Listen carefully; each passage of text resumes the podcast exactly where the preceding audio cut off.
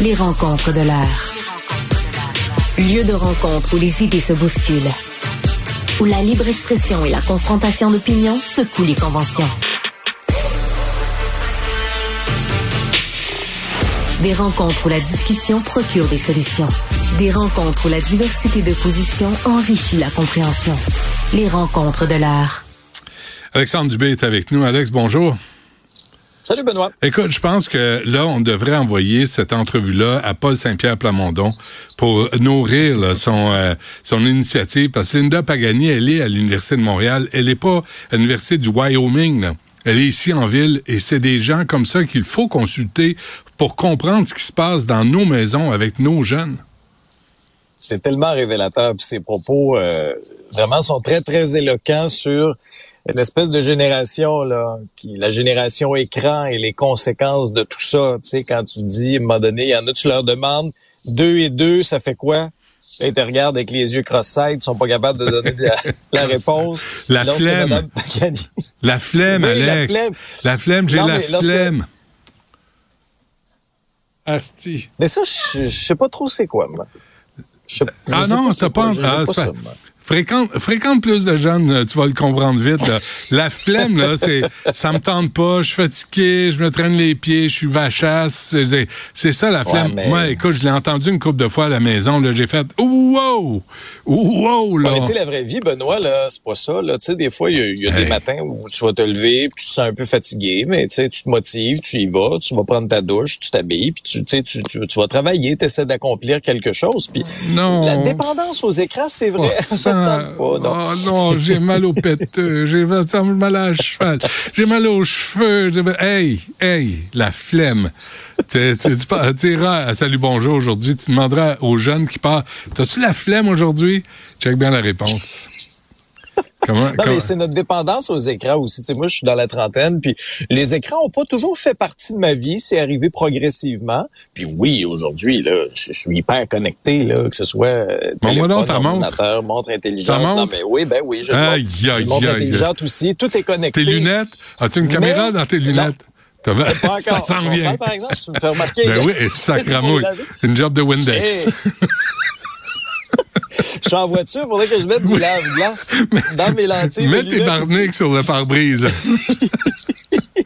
Mais tu sais, Benoît, ce qui arrive, c'est qu'à un moment donné, faut savoir aussi décrocher, s'éloigner de certains écrans. Lorsque tu disais, tu sais, faites pas juste jouer aux cartes sur, sur, votre tablette, jouez pour vrai à des vrais jeux, c'est important aussi. Puis tu sais, lorsque Paul Saint-Pierre Plamondon a ramené cet enjeu-là à l'avant-scène cette semaine, tu vas me dire que ça a été un petit peu éclipsé par des cocktails, mais euh, il faudra le ramener à l'avant-scène. Je suis content que tu aies pu en discuter dans ton épisode avec une, spécialiste. La flemme, l'effort, ça c'est faux. Les banques alimentaires réclament encore 30 millions. C'est sans arrêt, là. Ouais, mais c'est parce que ça, c'est le reflet euh, de, de l'impact de l'inflation sur l'économie, sur les finances personnelles de bien des ménages qui, à la fin du mois, n'arrivent pas. Euh, moi, j'ai vraiment là, quand tu dis en ce moment, c'est nos collègues du journal qui nous l'apprenaient, le Québec fait face à un niveau d'insécurité alimentaire jamais vu dans son histoire moderne. En fait, faut remonter à peu près là à la crise de 2008 là, pour reconnaître, pour revoir, pour revivre une crise à peu près pareille. Alors, la demande qui est faite, puis là, il y a eu des euh, justement des audiences en vue du prochain budget du Québec.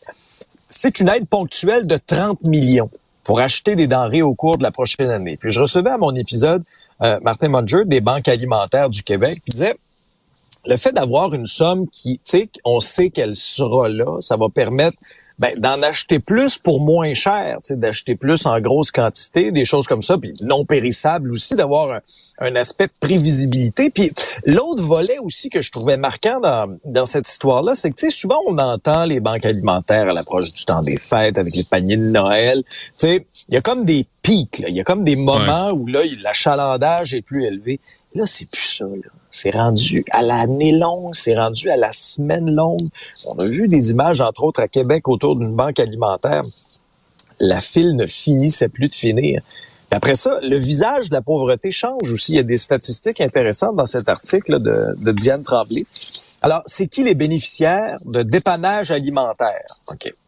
Quelques chiffres rapidement. Je ne vais pas vous bombarder de chiffres, mais c'est important.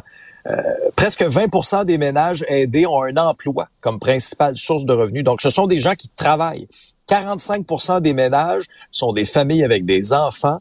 37% des adultes vivant seuls. Et on parlait de la crise du logement, de l'accessibilité au logement, la pénurie de logement, euh, le taux d'inoccupation qui est anémique, qui est très, très bas à Montréal, mhm. mais aussi dans les régions du Québec, parfois en bas d'un pour cent. Puis l'accès à la propriété qui est difficile avec les taux d'intérêt qui sont élevés, ben 78% des ménages aidés sont locataires. Hmm. Bon, on va voir la réponse de Québec à ça. Euh, si, euh, si tu veux faire voler ta voiture, Alexandre, tu la laisses dans un, au stationnement de l'aéroport de, Dorval, c'est sûr qu'elle va partir. Il y a des endroits, il y a des endroits clés. Hein. Il y a des endroits clés, stationnement de centres d'achat. Et là, dans la presse, on parle que c'est rendu un vrai terrain de jeu pour les voleurs de véhicules euh, certains stationnements de l'aéroport de Montréal, en fait, ce sont des stationnements, on, les a identifiés, le P10, P11, c'est des stationnements réservés aux employés de l'aéroport. Puis il y a plusieurs, par exemple, des, des pilotes, des agents de bord qui vont se stationner là partent pendant quelques jours parce que je sais pas moi ils font un vol euh, dans le sud puis après ça ils reviennent ou un vol euh, transatlantique tu comprends? Alors le véhicule reste là et là, ben, il y a toutes sortes de témoignages. La presse a parlé à peu près une dizaine de personnes. Là, ce qu'on dit, euh, c'est qu'il y a des problèmes, entre autres, de, pas de caméras de surveillance, selon euh, leurs prétentions. Ouais. On pas regarde pas trop ce qui se passe. Pas d'éclairage. d'éclairage. Et là, ben, il y a une espèce de jeu où là, c'est de la faute à qui? Là? Aéroport de Montréal dit on a pris des mesures. Euh, on, déplore le manque de collaboration de la police. Après ça, la police qui a fait une sortie au cours des derniers jours, souviens-toi, là, pour ah demander en vue de ce sommet sur les vols de voitures qui va avoir lieu le 8 février prochain. Hmm. Il dit il nous faut une espèce d'escouade spéciale. Le problème, Benoît, là, c'est qu'ils ils se volent à peu près, je pense c'est quoi, c'est 12 000 véhicules? 12 000, ouais par année, donc 1000 par mois. Mais par où ils passent? Ils sont débordés. Mais si tu mets, tu sais, regarde mon doigt là. OK? Tu vois mon doigt? Oui. Pense à un entonnoir là. L'entonnoir est là, là. Le petit bout est là, là. Si tu mets ton doigt dans le bout de l'entonnoir, là, dans le là, bout. là, tu dis, il n'y a plus rien qui passe dans le sens que tu barres le port de Montréal. Puis tu mets du monde là pour vérifier ce qu'il y a dans, dans les containers. Ben, peut-être que si tu n'as plus de place pour vendre ta voiture volée, tu vas-tu le marché? Je comprends pas. Moi, je comprends pas. Non, mais je comprends pas. Là. tu veux le nombre de containers qu'il y a? Ben, au port de Montréal. Puis les ressources affectées aux services frontaliers, parce que ça nous coûte combien? puis... Ça nous coûte combien les, les voitures, les vols de voitures? Fait que là, prends cet argent-là, tu dis là, on va investir dans la sécurité, puis les gens vont parce que c'est nous tous qui payons une compagnie d'assurance. Là, c'est pas les compagnies d'assurance qui prennent l'argent dans leur poche pour euh, nous rembourser. Pas être niaiseux là tu fais bien de souligner les compagnies d'assurance. Nos amis. Euh, bonne chance, là. Bonne chance. Moi, j'ai l'impression, votre prime, vous allez peut-être avoir une surprise dans votre prochaine réclamation de prix vite, hein, si vous faites voler euh, votre, votre véhicule. Puis, euh, ce qu'on, ce qu'on, ce que les voleurs recherchent aussi, tu sais, ça, évolue là. On a beaucoup vu les, les, les chiffres là, de ce palmarès-là. On avait Honda CRV, on avait Toyota Rav4 dans les véhicules très populaires. Mais là aussi, il y a tous les véhicules de luxe là les, les Cadillac Escalade, les Chevrolet Tahoe, les mm-hmm. GMC Yukon, les pick-up, les Jeeps toujours assez recherché là, par rapport au, euh, Dans au J'ai hâte de voir ce qui va ressortir de ce sommet-là, mois du 8 février. Mais c'est une bonne affaire. juste lancer la balle, il faut des solutions. Mais pense-y, finalement, là, je change d'avis, moi, là, c'est une bonne affaire, les vols de voitures. Ils nous débarrassent de toutes les poubelles qui polluent, puis les gros chars, les V8, les cochonneries, les chars de course, les douchebags là, qui roulent comme des malades sur l'autoroute. Envoie ça au Moyen-Orient dans des containers, puis on va faire, hey, c'est correct, laissez faire. Continuez de même, tout va bien. Fait qu'il va juste rester des voitures électriques. Parce que moi, ils en veulent pas de mon char, moi. Ben non, c'est ça. Parce qu'ils savent pas quoi faire avec ben au Moyen-Orient. Et pourtant, un beau véhicule avec ben presque 57 000 km au compteur en un an, me semble, c'est alléchant, ça. Bon Benoît. Ouais, ou, mon vieux, de curé. ou mon vieux Tucson 2017, là, tu sais, je, je pense, je pourrais laisser les portes ouvertes puis ils en voudraient pas, tu sais, mais c'est correct. euh, tu veux parler de hockey avant qu'on se laisse? Oui, parce que faut y croire, Benoît. Le retour des Nordiques. Non, oh, mais, je t'en prie. Honnêtement, non, non, mais j'ai. Attends, attends, attends, attends, attends. Tu veux vraiment prendre du temps? Oui, vas-y. Oui, moi, tu sais, moi, je suis un grand fan de hockey, Benoît. OK, deux choses par rapport au hockey. OK? Le, le, est-ce, est-ce qu'on peut recommencer à rêver pour le retour des Nordiques. Moi, je, je le souhaite de tout cœur pour les gens de Québec, une ville que, que j'affectionne particulièrement parce que j'y suis à toutes les fins de semaine. Mais nos collègues du journal nous disaient que justement, il y avait un groupe là du côté de Salt Lake City qui avait, via une lettre, demandé à la Ligue nationale de hockey de, de rouvrir éventuellement le processus d'expansion. Puis là, il y a quatre villes qui sont toujours dans, dans l'air et dans Ouais. les rumeurs. Houston, Atlanta, des, des plus gros marchés, mais Salt Lake City et Québec maintenant. L'autre question, comme point d'interrogation, on n'a pas d'échéancier là. Quand, mais c'est le combien aussi moi qui m'intéresse parce que faisons euh, deux trois règles de, de, de mathématiques de trois là. Quand Las Vegas est arrivé dans la Ligue nationale, Benoît, ça a coûté combien? 850? 500 millions. 500 millions? Non non non non, exagère pas. 500 millions. Une aubaine. Non, Ben? Seattle 650 millions. Oh, ça vient de grimper. Et là, les sénateurs d'Ottawa ont été vendus, il y a quoi, quelques mois, 950 millions. Est-ce que la prochaine franchise qui va arriver dans la Ligue nationale va franchir le cap du milliard de dollars? C'est possible. Hey. Mais moi, je pense qu'on peut se permettre de rêver encore à une équipe à Québec. Et je voulais juste souligner encore une fois le coup de génie de Kent Hughes du Canadien de Montréal. Je sais que tu es impatient. Je sais que tu es impatient, puis que des fois, tu es dur avec Martin Saint-Louis, puis que tu aurais aimé ça voir Patrick Roy en arrière du banc du Canadien. Moi aussi, j'aurais aimé ça. Mais là, selon plusieurs informations dans le monde sportif, Sean Monahan a été échangé aux Jets. Bon. Et tu sais quoi, la, la belle histoire derrière Sean Monahan, c'est que c'est un gars qu'on est allé chercher les Flames à l'époque pour prendre son gros contrat, puis il avait été blessé. Il nous avait donné un choix de première ronde pour le prendre dans notre équipe. Et là, on vient de le flipper à Winnipeg en échange d'un autre choix de première ronde puis d'un choix conditionnel.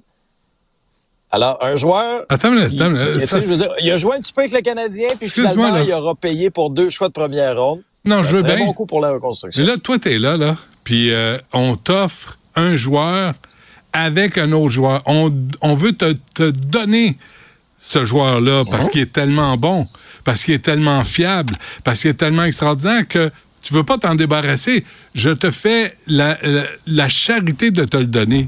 Puis nous autres, en sans dessin, on prend ça, ces joueurs-là, parce qu'ils en veulent même non, mais- plus. Ils veulent, ils veulent te payer pour que tu le prennes. C'est puis nous, on Mais n'allume c'est là pas. que je t'arrête.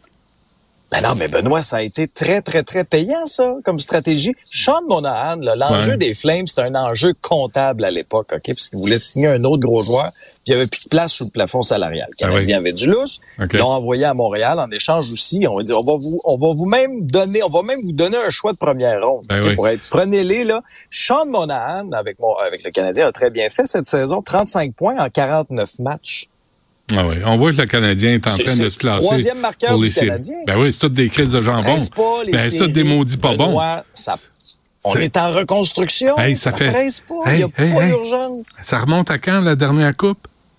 93. 1993. Ça fait juste En 30 ans. finale, il y a quelques années. mais- Ça fait 30 ans. On est en reconstruction, Oui, je sais. 30 ans. Fait que sois patient. Moi, j'ai- à l'âge que j'ai, j'ai plus cette j'ai plus ce luxe-là. Tu sais, c'est là où c'est pas pantoute. Bon, euh, Moi, je te dis, le Canadien, le ouais, Canadien va ouais. regagner une Coupe Stanley avant tes 70 ans, Benoît. OK. Et c'est pas dans si longtemps que ça. Qu'est-ce que tu gages? You're a bitch. Euh, mais qu'est-ce que tu gages? Qu'est-ce que je gage? Euh, ouais. Une bonne bouteille de gin. Ouais, toi, le cheap, c'est une bouteille à 22 piastres, je te connais. Euh, OK. Non, ben, non, on- non, non, tu m'as envoyé des bonnes suggestions. Là. Ouais, tu tu ouais. m'as texté l'autre fois là, des photos de bouteilles là, Ouais, de gin qu'il faut que j'achète. là. Mhm. Une, une bonne bouteille de gin. OK, parfait. On fait ça. déçus. Merci. Je te prends par les sentiments. Merci. Ça sera désormais la chronique de sport à tous les vendredis avec Alexandre Dubé. Merci, Ben, Alex. c'est société, hein? Non, mais c'est Sport et société, c'est tous les sujets qui font jaser. Euh, exactement. C'est comme ça que je l'avais baptisé avec Jean-Charles Lajoie, puis ça a fait son chemin. Euh, merci. Salut. Salut, là.